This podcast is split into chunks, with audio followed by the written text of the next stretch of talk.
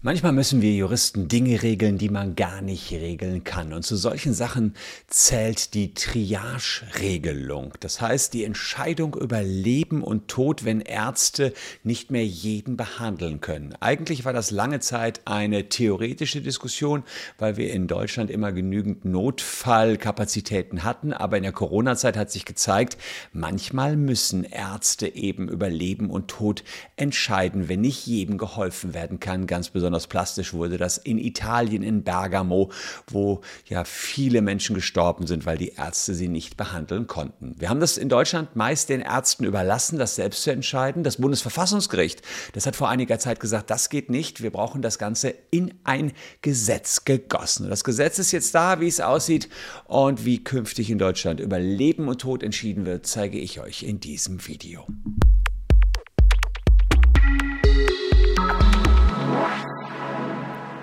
Hallo, ich bin Christian Solmecke, Rechtsanwalt und Partner bei WBS Legal in Köln. Und ja, wenn ihr über die neuesten Urteile und Gesetze immer informiert werden wollt, dann lohnt sich ein Abo für diesen Kanal. Und eins muss man sagen, an Recht müsst ihr euch alle halten. Insofern, wo zieht ihr euch sonst noch die neueste Rechtsprechung rein, wenn nicht hier auf YouTube?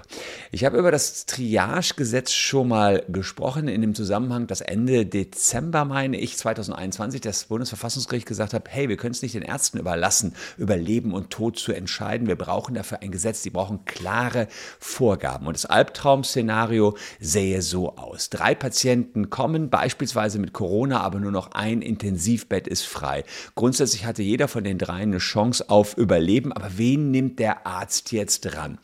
Und Falls solche Triage-Entscheidungen viel theoretisch getroffen worden sind, ist das Ganze in den Fokus der Öffentlichkeit während der Corona-Pandemie ge kommen. Ja, die Ärzte haben halt gesagt, wir brauchen hier auch Leitlinien. Manche Ärzte haben das gesagt, weil sie nicht selber mit dem Druck leben wollten, hier Entscheidungen über Leben und Tod treffen zu müssen. Deswegen hat das Verfassungsgericht gesagt, hm, das muss jetzt geregelt werden. Hintergrund war nämlich folgender. Da gab es drei, acht behinderte Menschen, die haben gesagt, naja, die Ärzte, die sehen doch per se bei uns Behinderten die Genesungschancen so schlecht an, dass wir immer hinten angestellt werden. Und das verstößt gegen den Gleichheitsparagraphen Artikel 3 des Grundgesetzes.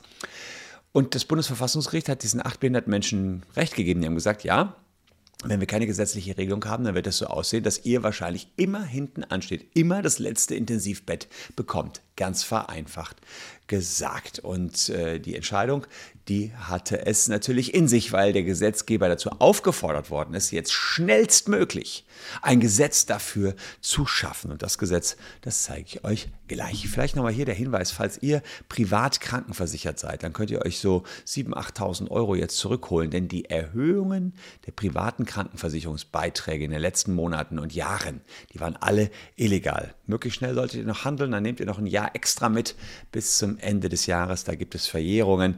Einfach auch den QR-Code hier abscannen oder unten in der Caption haben wir auch nochmal den Link. Das geht ganz flott und, und dann kommt ihr auf diese Seite da. Können wir ganz schnell ermitteln, wie viel Geld ihr zurückbekommt. Ähm, ja, und äh, Geld zurück gab es äh, in der Corona-Zeit nicht, denn da waren die Ärzte sehr damit beschäftigt, so zu retten, was zu retten ist.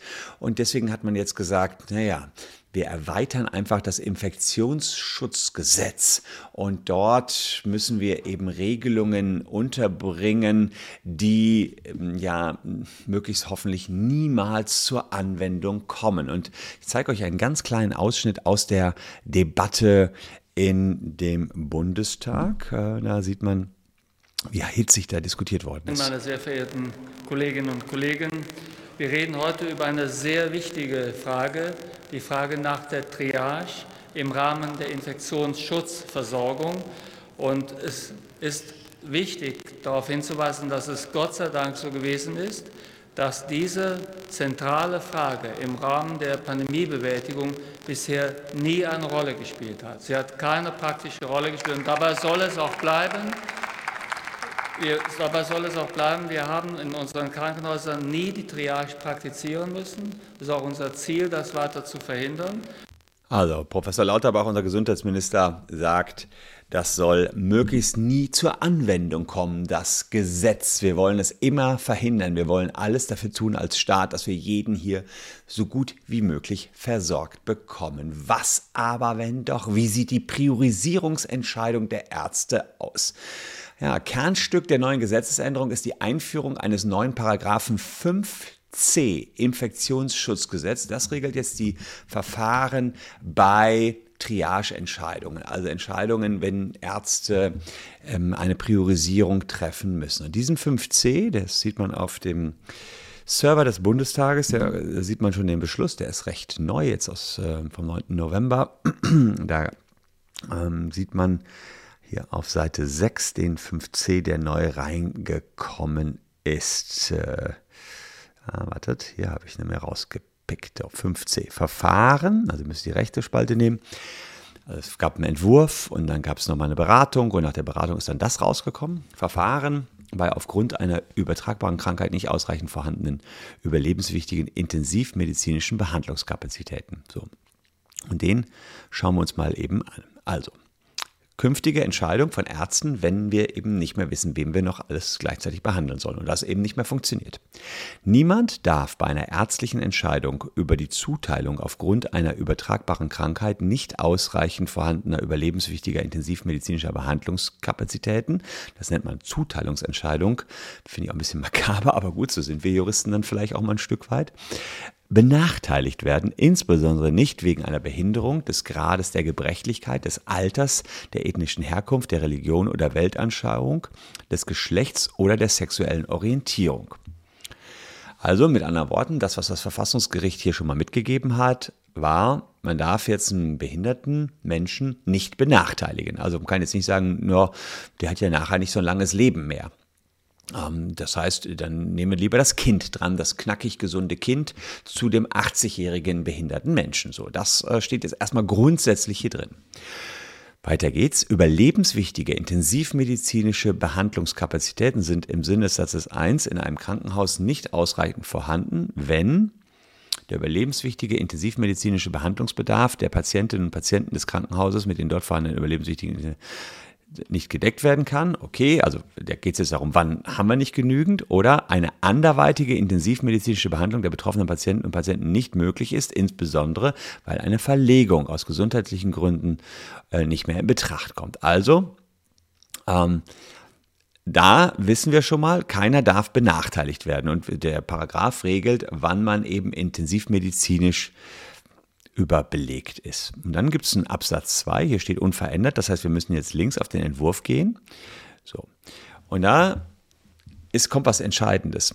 Eine Zuteilungsentscheidung, also wer drangenommen wird, darf aufgrund der aktuellen und kurzfristigen Überlebenswahrscheinlichkeit der betroffenen Patientinnen und Patienten getroffen werden. Das ist jetzt erstmal wichtig. Es wird nur abgestellt auf kurzfristige Überlebenswahrscheinlichkeit. Also, wenn man jetzt sagt, ich, ich glaube, dass ähm, Menschen mit Down-Syndrom haben, wenn ich jetzt richtig informiert bin, eine verkürzte Überlebenswahrscheinlichkeit. Da will ich mich überhaupt nicht festlegen, aber das liegt, glaube ich, bei 30, 40 Jahren so. Jetzt könnte man sagen, ah, da kommen zwei Menschen, die sind gleich fit, aber der eine hat Down-Syndrom, im Wesentlichen ging es darum, der wird nicht so alt wie das fünfjährige Kind dann nehmen wir doch lieber das fünfjährige Kind dran. So brutal sind dann die Entscheidungen, die, die Ärzte treffen müssen. Und das wird halt hiermit verboten. Man sagt, es wird nur die kurzfristige Überlebenswahrscheinlichkeit hm, genommen. Das heißt, wer schafft es die nächsten Tage, Wochen, Monate noch zu überleben? Also ganz wichtige Änderung und Einführung hier an dieser Stelle. Kurzfristige. Und jetzt kommt nämlich genau das, was ich euch gerade vermitteln wollte. Komorbiditäten dürfen bei der Beurteilung der aktuellen und kurzfristigen Überlebenswahrscheinlichkeit nur berücksichtigt werden, soweit sie aufgrund ihrer Schwere oder Kombination die auf die aktuelle Krankheit bezogene kurzfristige Überlebenswahrscheinlichkeit erheblich verringern. Auch das wieder eine Komorbidität. Das ist ähm, eine, da geht es sozusagen um andere Behinderungen, die man noch hat, die darf man nur dann berücksichtigen, wenn sie, wo haben wir es hier, so erst packe ich euch den Satz mal raus, wenn Sie auf die kurzfristige Überlebenswahrscheinlichkeit eingehen. Das heißt, hat jemand eine Lungenkrankheit sowieso schon und bekommt dann noch Corona und jetzt weiß der Arzt, der wird das sowieso nicht überleben, dann darf er ihn zurückstellen. Dann darf er ihn zurückstellen, also eine weitere Erkrankung, die die Überlebenswahrscheinlichkeit kurzfristig einschränkt, die darf schon dazu führen, dass man dann als Arzt eine Abwägung trifft und dann das Kind quasi vorzieht dem 80-jährigen Menschen. Ansonsten das zeige ich euch gleich, wird ein Kind einem 80-Jährigen hier nicht mehr vorgezogen. Es gibt keine Abwägung Leben gegen Leben in Deutschland. Kennt ihr vielleicht auch von der Bundesverfassungsgerichtsentscheidung zum Abschuss von einem Flugzeug mit zehn Personen drin auf einem Wolkenkratzer mit 3000 drin. So. Äh, dann haben wir weiter Kriterien, die sich auf die aktuelle und kurzfristige Überlebenswahrscheinlichkeit nicht auswirken, wie insbesondere eine Behinderung, das Alter, also da ist der 80-Jährige, darf nicht zurückstehen vor dem achtjährigen Kind, die verbleibende mittel- oder langfristige Lebenserwartung, also da war jetzt das Down-Syndrom-Beispiel, der Grad der Gebrechlichkeit und die Lebensqualität, dürfen bei der Beurteilung der aktuellen und kurzfristigen Überlebenswahrscheinlichkeit nicht berücksichtigt werden.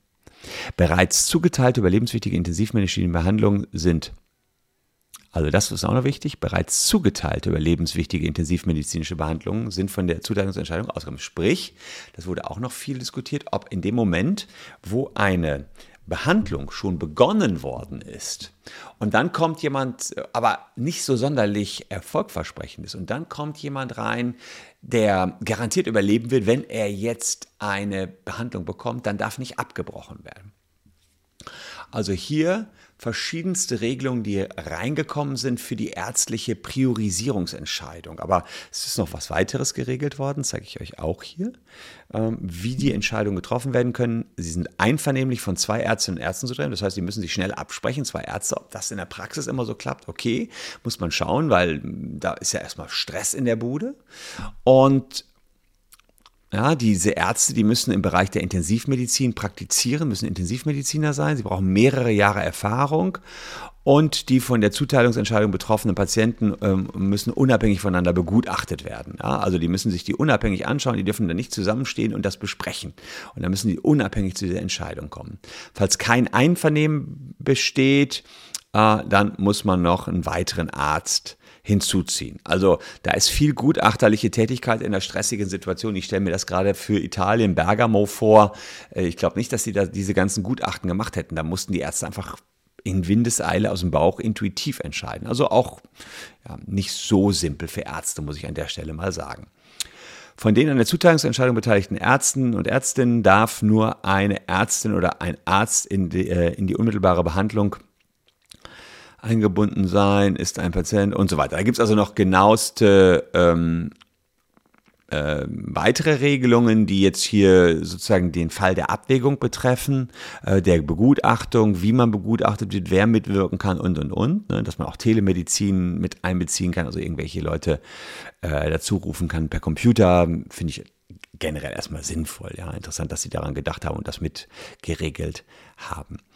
Und ähm, damit haben wir jetzt quasi eine Entscheidungsregelung für Ärzte, die allerdings mm, ja, den Ärzten weitestgehend sagt, wie sie nicht entscheiden dürfen. Nämlich sie dürfen nicht entscheiden, wer eine länger- oder mittelfristige Überlebenswahrscheinlichkeit hat, sondern es geht nur darum, wer wird kurzfristig überleben. Nur darum geht es. Das heißt, was Ärzten besonders wahrscheinlich schwerfallen wird, ist, ein 80-Jähriger und ein fünfjähriges Kind. Und da muss man sagen, kurzfristig können beide leben.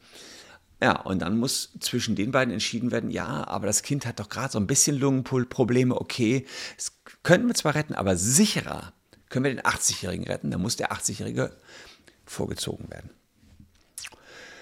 Ja, das ist äh, tatsächlich etwas, was schwer gefallen ist den Politikern. Das ist also heiß diskutiert worden, aber am Ende dann eben im Bundestag so durchgegangen. Jetzt muss noch der Bundesrat äh, das Gesetz mit verabschieden, hat aber auch keine weiteren keine Zustimmungspflichten.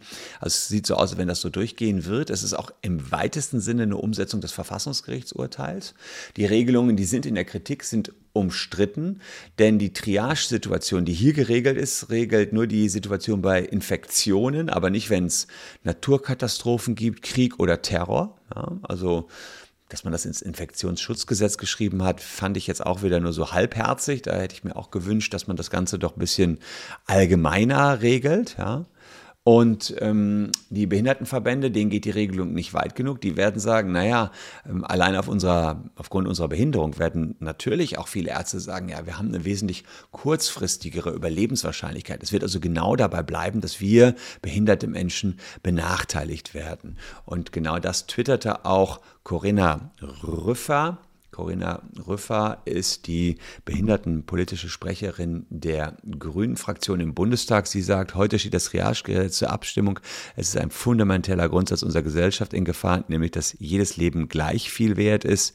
Und Grundproblem bleibt, dass das im Gesetz gewählte Kriterium der aktuellen und kurzfristigen Überlebenswahrscheinlichkeit, dieses Kriterium wirkt immer äh, immanent diskriminierend, weil es nicht dazu dient, die schwachen Patientinnen zu schützen, sondern im Gegenteil darauf gerichtet ist, die Fittesten zu retten. Survival of the Fittest. Es ist wohl begründet, mit einem erneuten Gang von behinderten Menschen vor das Bundesverfassungsgericht zu rechnen. Diese Geschichte ist heute noch nicht zu Ende. Sprich, hier geht sie davon aus, dass es noch zu weiteren verfassungsgerichtlichen Urteilen kommen wird. Und die Frage, die jetzt zu klären ist, werden jetzt dadurch immer noch behinderte Menschen benachteiligt. Die Bundesärztekammer hat schon Bedenken angeordnet und Bedenken eingebracht. Sie hat gesagt, naja, hm, es ist so, dass die Entscheidung, wer bei Ressourcenknappheit behandelt werden kann, im Einzelfall spontan von Ärzten getroffen werden kann. Die können also nicht noch dahergehen, Gutachten erstellen, Gesetze prüfen und, und, und. Das geht sozusagen Hand in Hand und die entscheiden das vor Ort, äh, auch viel vermutlich aus dem Bauch raus. Und deswegen wurde äh, vor allen Dingen kritisiert, dass ähm, man auch so eine Behandlungssituation nicht abbrechen darf, dass man nicht sagen kann, okay, wir haben sowieso keine Chance mehr, wir nehmen das Beatmungsgesetz, lassen den jetzt sterben, aber der wird sowieso sterben und geben es dem Fitteren. Den können wir wenigstens retten. Das hat die Bundesärztekammer hier auch bemängelt. Am 25. November muss das Ganze noch im Bundesrat, ist aber nicht zustimmungspflichtig. Insofern wird das da zwar diskutiert werden, aber durchgehen. Und in der Zwischenzeit könnt ihr mal eure Meinung dazu abgeben. Postet es unten in die Kommentare. Was haltet ihr von dem Gesetz, dass man sagt, egal wie jung, egal wie alt, es wird nur geguckt, wer wird die nächsten Stunden, Wochen und Monate überleben. Kurzfristige Überlebenswahrscheinlichkeit. Nicht darum, wer hat noch ein, zwei, drei Jahre zu überleben. Das ist natürlich in Deutschland so. Wir, überhaupt sollte es ja wahrscheinlich auch so sein, Leben soll nicht gegen Leben abgewogen werden. Aber das ist vielleicht diskussionswürdig. Man, kann, man soll nicht sagen, äh, es ist wertvoller, wenn man noch 80 Jahre zu leben hat, als dass es wertvoller wäre, dass man nur noch acht Jahre zu leben hat. Das soll nicht passieren. Das ist in diesem Gesetz zum Ausdruck gekommen und es ist auch tatsächlich etwas, was das Bundesverfassungsgericht den ähm, Gesetzgeber hier mit auf den Weg gegeben hat. Postet eure Meinung dazu und wenn euch das Video gefallen hat, wie ich das neueste Gesetz hier aufgearbeitet habe, dann lasst gerne ein Abo für diesen Kanal da. Wir werden das auf jeden Fall weiter beobachten und euch diesbezüglich up-to-date halten. An dieser Stelle danke für eure Aufmerksamkeit. Bleibt gesund, liebe Leute. Nehmt euch weiter in Acht, auf dass ihr auf keinen Fall Corona bekommt, nochmal bekommt. Lasst euch impfen, falls nicht sowieso schon geschehen. Wir sehen uns auf jeden Fall morgen an dieser Stelle schon wieder. Bis dahin noch zwei Videos, die euch ebenfalls interessieren könnten. Danke fürs Zuschauen, tschüss und bis morgen.